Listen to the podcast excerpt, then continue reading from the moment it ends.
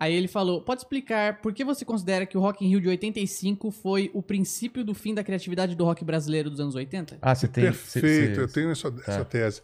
É muito boa essa pergunta. Qual é o nome dele?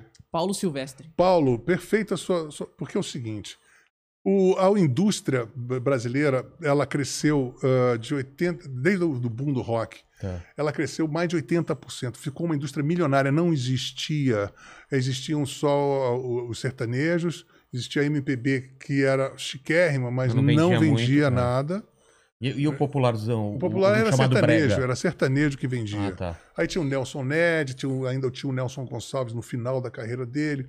É, mas a, a- o- a Maria Bethânia vendia bem o Roberto Carlos. Mas era outro. Para você ter uma ideia, Paulo, quando eu fui é, trabalhar com a Marina, quando ainda era o esquema de MPB, não existia PA.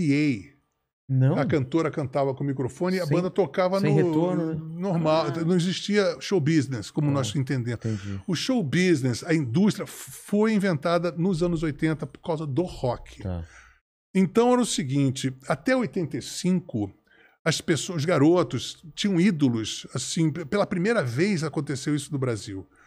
O cara, eu ouvi Legião Urbana, ele não queria ouvir Joy Division, É. ele não queria ouvir The Police, ele queria ver o Renato, ele queria ver É. a Legião Urbana, ou queria ver o Paralamas, o Titãs, Uhum. o Ronaldos, o Capital, Barão, é, é. etc. Era fã-clube daquela banda. Então era uma cultura inédita no Brasil, em que as bandas brasileiras elas tinham mais o preferencial do que uma banda gringa. Exatamente. O, o garotão que consumia, ele queria ouvir aqueles caras, aqueles caras. Então, se tivesse um festival, era aqueles caras que eles iriam querer ver. Bom, ok.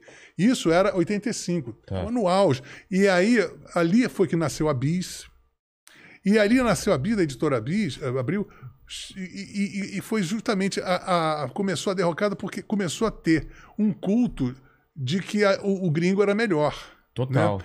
E, e- e- e a submissão dos contratos do Rock in Rio, é, você vê, todas as bandas tocaram de manhã. Você vai para festival gringo, ou você vai no Coachella, ou no, no Lula Palusa, nesses festivais onde é que é normal, tem, tem vilarejos, as pessoas, os, os artistas se encontram, fazem jam session, todo mundo se conhece. E no 85, eh, era vedado, o Queen aparecia com, com, com guarda-costas, e aí os bra- brasileiros ficavam lá encolhidos no canto. Foi, houve, houve um- uma sensalização. Não era nem os mesmos equipamentos que usavam. Aí né? o que acontecia? Ah, como foi a primeira exibição grande da música brasileira em contraproposta com a música gringa, É.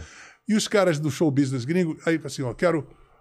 Tinha um contrato que eu vi isso no Rock in Rio depois, quando eu levei as latas, que tinha assim: você só pode 10% do palco, 10% da luz, 10% da potência do som, 10% da visibilidade na imprensa, tudo isso era monitorado. Era...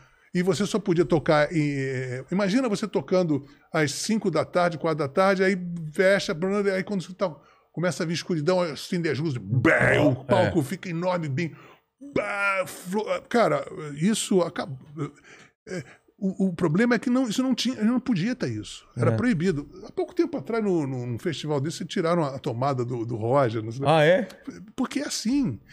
Então, eu, a partir de um determinado momento, eu falei assim, não faço mais show internacional, porque aquilo ali é um, é um motadouro. Você vai lá, você só vai contra contrapropor aquilo com você, você vai ser apenas uma radiografia de contraste horrorosa pro próximo show do gringo que vai massacrar você. Só pra o dele ficar mais, parecer melhor do que era. E a partir então desse aí, voltando para fechar essa, essa pergunta. 10% só do palco? É, era isso, é mesmo? Chamado chama Bill Status.